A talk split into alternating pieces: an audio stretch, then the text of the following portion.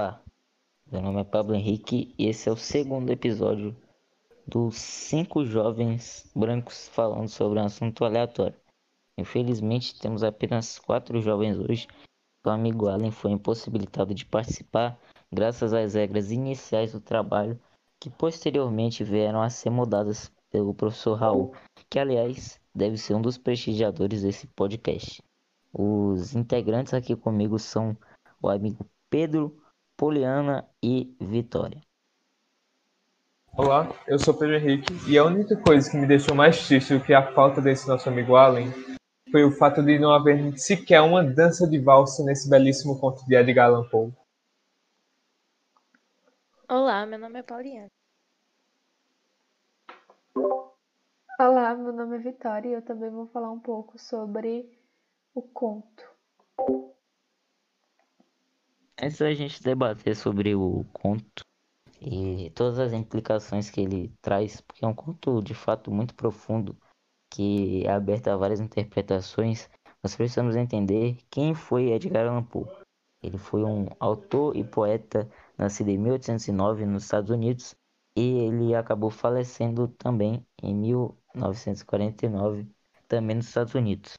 Ele participou do movimento romântico do seu país e foi o escritor, o autor da Máscara da Morte Rubra, que será o conto que vamos debater hoje.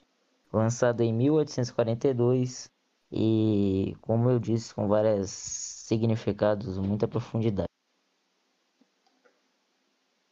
É, eu vou fazer um resumo sobre o conto, para vocês não ficarem muito perdidos. Basicamente, é, estava tendo peste na cidade chamada Morte Rubra. Estava contaminando todo mundo e matando. O príncipe decidiu juntar a nobreza que não estava contaminada pela doença dentro do seu castelo. É, no decorrer dos meses, o príncipe dava festas para as pessoas não ficarem tristes. E chegou um fatídico dia, a morte literalmente chegou dentro do castelo e foi atrás do príncipe e acabou matando ele.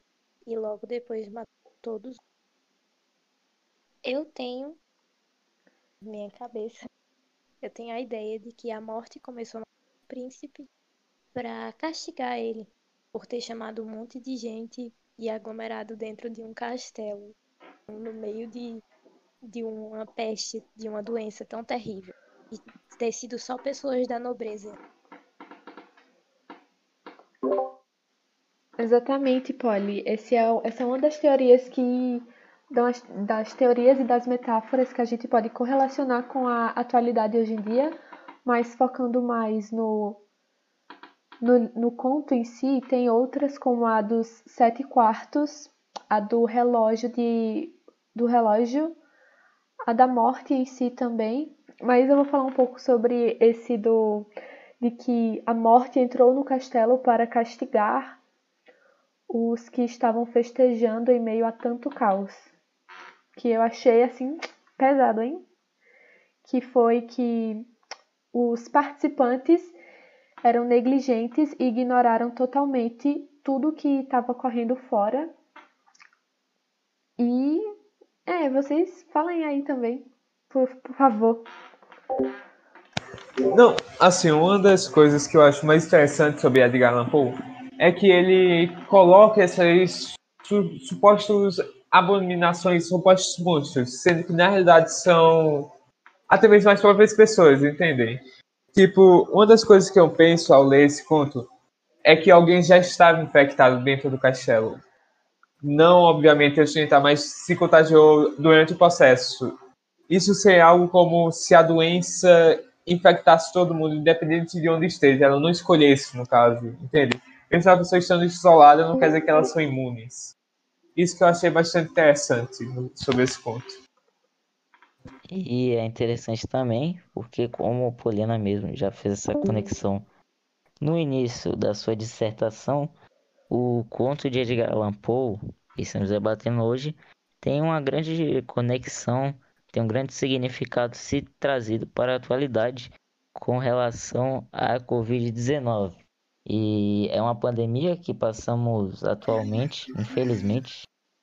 E no conto as pessoas também passavam pela pandemia dessa peste que atacava tanto as pessoas mais pobres quanto alguns algumas pessoas da nobreza e outras que acabaram não sendo infectadas, logicamente da nobreza, foram convidados por esse príncipe. E traz um debate que, na minha visão, é muito interessante sobre essa questão da elite estar sempre mais protegida, que é o caso desse conto. A elite, ela se isolando no castelo junto do príncipe, ela se mostrou mais protegida pelo Estado, que seria representado na visão do príncipe, que logicamente vai sempre subjugar os mais pobres, as minorias e está ao lado geralmente das maiorias da elite. Queria saber o que vocês acham acerca disso. Baseando-se no fato que o conto foi escrito há mais de 100 anos atrás e a gente está vivendo isso atualmente, chega a ser meio assustador poder relacionar isso, tipo, a doença naquela época era totalmente da doença que a gente está tendo agora. E, a, e provavelmente é um pouco pior a de lá. Não sei, acho que as duas são ruins do mesmo jeito. Mas. É. E também é interessante, assim, eu acho bem interessante a questão de que as pessoas que leram esse conto, desde lá, até alguns anos atrás, quando a Covid-19 ainda não era conhecida, ainda não estava na pandemia, até porque tem várias Covids antes da 19. A 19 é só uma delas e coincidentemente a 19 espécie de Covid que foi a que gerou todo esse caos, toda essa pandemia. Mas as pessoas em geral, pelo menos as que conhecia, quando liam esse conto, e não só esse conto também, outras questões até fatos reais, fatos, né? Porque fatos já são coisas reais sobre a peste negra e coisa e tal que gerou uma grande pandemia, a gripe espanhola também. Elas costumavam ter muito medo e pensar assim: "Ah, mas aqui nessa época não tinha não tinha informação, não tinha conhecimento". E hoje em dia existe informação e conhecimento, mas as pessoas infelizmente optam por se desgarrar disso tudo e viver em um mundo paralelo, onde elas criam fake news e coisas que não existem sobre a doença, é, piorando e muito a vida de outras pessoas que buscam se proteger. É. Trazendo. Ah. Trazendo Não, pode falar, pode falar.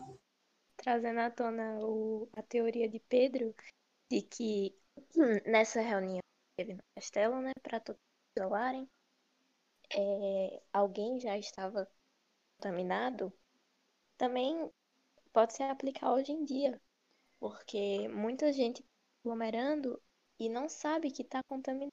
Porque, por exemplo, antigamente, nessa época, tinha teste. teste. Mas mesmo tendo hoje em dia, tem gente no centro e vão para festas com pessoas que não nada e contamina todo mundo acaba que todo mundo, infelizmente, morre. Ou então fica muito péssimo, muito doente. Pode falar agora, Pedro. Exatamente. Esses são... Peraí, um minuto. Esses são os rolezinhos que a gente pode chamar hoje em dia. De que você sai, acha que é tudo inocente e no final tá todo mundo infectado. Pode falar, Pedro.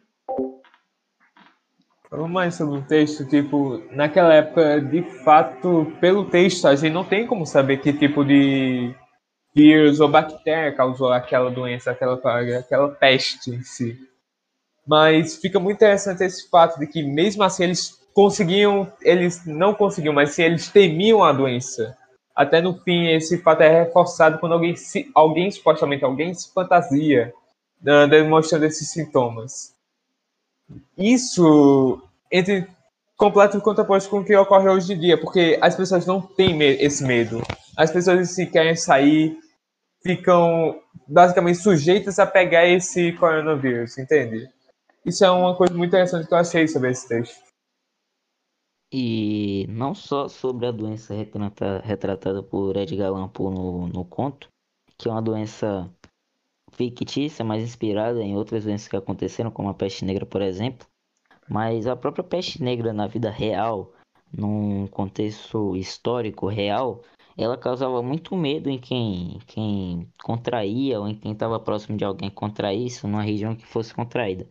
Hoje em dia a gente não tem esse medo sobre a Covid e não só essa questão do medo também, porque eu não acho que as pessoas tenham que ter medo, não atualmente, já que a gente tem conhecimento, a gente sabe as formas de, de evitar isso. Logicamente que não são 100% eficazes, como nada no mundo vai ser 100% eficaz, sempre tem alguma variante que vai ir de encontrar isso, vai acabar tirando essas possibilidades, mas tem várias e várias formas para você ficar mais seguro contra a Covid. As pessoas buscam é, ir de encontro a isso, ir contra a isso. E isso é muito interessante também quando a gente parte para a questão do conto, onde o príncipe ele chamou as pessoas da nobreza, da elite, e atualmente nessa questão da Covid, fazendo essa conexão, as pessoas da elite justamente são as que eu mais vejo buscando fazer fake news acerca da Covid-19, é, implementar desinformação acerca disso e tratar a doença como uma gripezinha. Não só as pessoas da elite, como muitas do governo federal, principalmente, fazem isso e é algo muito ruim. Uma questão, antes de eu acabar aqui essa minha fala, sobre isso também que eu acho interessante, é a de medir a temperatura no pulso. Pode parecer que não, que foi uma simples fake news e que muitas pessoas acreditam. E foi uma fake news assim, sem intenção, por assim dizer. Mas é muito interessante você ver que medindo a temperatura no pulso, você não conhece se alguém está de fato com febre. A, temperatura ela sempre vai dar abaixo do que ela realmente está. Então, medindo isso nos postos, no, porque eu vi postos de saúde medindo no pulso, que onde é um tamanho grandíssimo da onde as informações chegou, mas nos mercados, nas escolas, você permite que mais pessoas entram e gera essa questão econômica maior, ou seja, a elite ela quer ganhar até mesmo em cima disso, causando a desinformação. A desinformação gera dinheiro para a elite principalmente. Agora nem tanto, né? Acho que se você for no comércio hoje em dia, pelo que eu ouvi, eles nem estão mais medindo a temperatura, algumas lojas nem tem mais álcool em gel, a galera tá fazendo vista grossa totalmente com o que tá acontecendo. Porque todo dia. Não, nem todo dia, vai. Quase toda semana alguém morre por causa do coronavírus e a galera não tá nem aí, continua dando festinha, continua saindo e festejando, ignorando totalmente. Isso é meio irritante. Tipo, tantas vidas você... perdidas para nada. É exatamente assim. Exatamente. Vidas perdidas para nada. Exatamente. Isso que você falou, Vitória, é inserido no nosso contexto aqui em Arco Verde. Mas no Brasil, no mundo, todo dia morre sim uma pessoa de Covid. É importante que uma doença tão grave se tornou um atrativo ideológico, um atrativo político. E isso não é só Covid, isso existe há muito tempo. Por exemplo, se você faz uma crítica ao racismo estrutural, que é algo que existe, é algo retratado historicamente, não só aqui no Brasil, como no mundo todo, as pessoas vão levar para o lado de que você é de esquerda, de que você é contra o conservadorismo, e eu não entendo muito bem isso. Eu acho até que, se você parar para pensar, é uma autocrítica que essas pessoas fazem do posicionamento político delas, é, dizendo que você, para ser contra o preconceito, contra o racismo, você tem que ser de esquerda. Isso é muito esquisito. E isso também parte para o lado da Covid, de onde se você diz que as pessoas têm que se cuidar, tem que ter segurança, tem que vigiar é, as autoridades acerca do que elas fazem, do que elas fazem contra essa pandemia, elas te tratam como alguém que está indo de encontro contra o lado político delas. E isso aí é bem grave, porque de fato estão tratando política aqui no Brasil como o futebol, como um time de futebol. Está sendo um pouco mais de volta para o texto em si, o conto. Uma coisa que eu achei muito interessante é que quando aparece a figura da morte vermelha, da máscara da morte vermelha, é dito que o príncipe fala com a voz rouca, que algumas das pessoas mais próximas estão com a pele um pouco mais, como posso dizer, mais pálida. Isso poderia já ser um sinal que todos ali já estavam infectados com essa peste. Isso já demonstraria que, até mesmo naquela época, não teria como ter 100% de certeza de quem estava infectado e quem não. E que se de fato a pessoa contaminada morria em meia hora ou até mesmo em mais tempo. E isso é algo que não ocorre atualmente, obviamente, devido às tecnologias. A gente já consegue ter um pouco mais de informação sobre isso. Mas muitas pessoas não procuram. Isso aumenta os casos, mas. E é um pouco triste ver essa situação, principalmente até porque Pablo falou que acaba se tornando um fator político você acreditar ou não nessa suposta doença, sendo que de fato ela existe. Ah, isso são é teorias é e teorias, né, Pedro? Isso são teorias e teorias, mas outro fato também, outra informação que eu achei muito interessante é como a morte entrou dentro do castelo se ele era totalmente trancado, entendeu?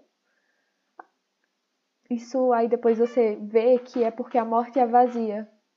A morte é vazia e, tipo, ela alcança qualquer pessoa, independente do, do independente da posição social. social que ela esteja. É, exatamente. Não, sim, isso e... também é muito interessante, essa questão mais figurativa que o texto apresenta sobre essa doença e a morte em si. Pode falar, esse, esse paralelo é de fato muito interessante porque estabelece algo que a gente não costuma pensar. Até no dia a dia, porque eu sempre vou trazer para o dia a dia que é mais interessante de explicar e de falar. Você vê muitas pessoas falando assim, eu sou um Hellis mortal e tal pessoa e coisa assim, mas a celebridade que você segue, uma pessoa de uma alta classe social, ela também é mortal, a morte vai alcançar ela um dia. É, só que infelizmente vocês não têm as mesmas condições de vida, vocês não têm o mesmo patamar aquisitivo. E isso eu acho que é um problema estrutural do sistema, mas aí não cabe mais a mim falar. Sobre o texto, eu acho muito interessante mesmo essa questão desse paralelo de que a morte chega para todos e de mostrar que essas pessoas elas de fato temem a morte porque elas são mortais, independente de serem da alta nobreza ou da plebe como era chamado nos tempos mais antigos, elas temem a morte porque é algo inevitável e a única coisa que a gente não tem certeza do que acontece depois, que a gente morre, logicamente. E também Exatamente. trazendo de volta ah, não, fala aí. trazendo de volta essa questão que a morte chega para também tirar a comparação, por exemplo, os da mais dantes do que as pessoas pobres. De todo jeito, são humanos que vão morrer algum dia, de algum jeito. Com, entendeu? É isso que eu queria sim, dizer sim. aqui, fazer essa comparação. Também tem a comparação do príncipe, do príncipe próspero, perdão, que se você pegar para comparar atualmente, é igualzinho ao atual presidente da República, infelizmente. Sim, que incentivou uma aglomeração para esconder a. Só que a diferença é que o presidente realmente, aparentemente, não acreditava que a doença, pelas falas grotescas que ele anteriormente e ainda fala, né? E Sim. é isso. É isso, mas é. eu até acho que fazendo um paralelo assim no texto, a gente vê que apesar de, logicamente, o príncipe ele ser um pouco irresponsável com relação a isso, irresponsável, ele teve uma intenção ali de tentar isolar as pessoas da nobreza, logicamente, que não tinham a doença, para pensando que provavelmente essa doença ela acabaria em algum tempo. Essas pessoas elas não iriam adquirir, pelo menos a interpretação que eu tive inicialmente. Só que com o tempo se mostrou inevitável essa questão, porque ele tentou evitar a morte, mas a morte ela não pode ser evitada, independente da sua posição social. É uma coisa que eu fiz em paralelo aí. Eu acho muito interessante mesmo. Sim, sim. E também outra metáfora que eu percebi no livro é a festa, que a elite, né, no caso, fez a festa para negligenciar e ignorar tudo o que estava acontecendo ao redor para meio que tentar ser feliz em meio a tanto caos, mesmo sendo uma decisão bem burra deles. Porque, né? Exatamente, e foi o que o presidente fez. Ele ignorou a doença para tentar amenizar o problema enorme que ela era. E ficou um problema bem mais grande, bem maior. Sim, exatamente. Eu recentemente vi, vi uma conversa entre uma pessoa anti-vacina e uma cientista do Butantan. Aliás, muito boa a conversa. E esse paralelo é bem interessante até. Um, o próprio conto. De que as pessoas elas buscam de toda maneira evitar essa doença e procurar uma cura, uma cura milagrosa para ela. Sejam nos dias atuais, sejam no caso do conto. No caso do conto, o príncipe pensou que festejando com as pessoas próximas a ele, que não estivessem contaminadas pela doença, ele ia evitar ela, ia evitar a morte. E hoje em dia a gente tem muitos casos de pessoas que buscam curas milagrosas, como a cloroquina, a ivermectina, que de fato não tem eficácia comprovada cientificamente nenhuma para tentar evitar essa doença pelo medo, mesmo que inconsciente, de que ela tome uma proporção maior do que ela já está, que é gigantesca. E até as pessoas, eu penso assim, que evitam essa questão da doença, evitam falar sobre ou passam desinformação sobre ela, tem esse medo inconsciente de que ela tem uma proporção maior do que ela já está.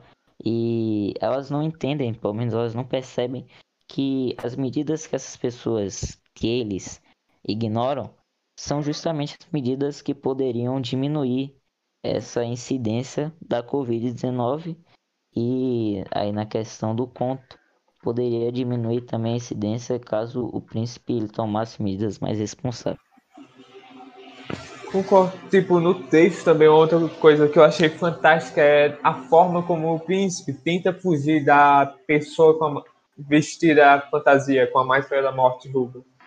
Tipo, ele tenta correr, mas ele cai no chão e ao perceber que está no chão puxa uma faca para tentar se defender da morte. Sendo que ele, infelizmente, não vai ser capaz de se defender.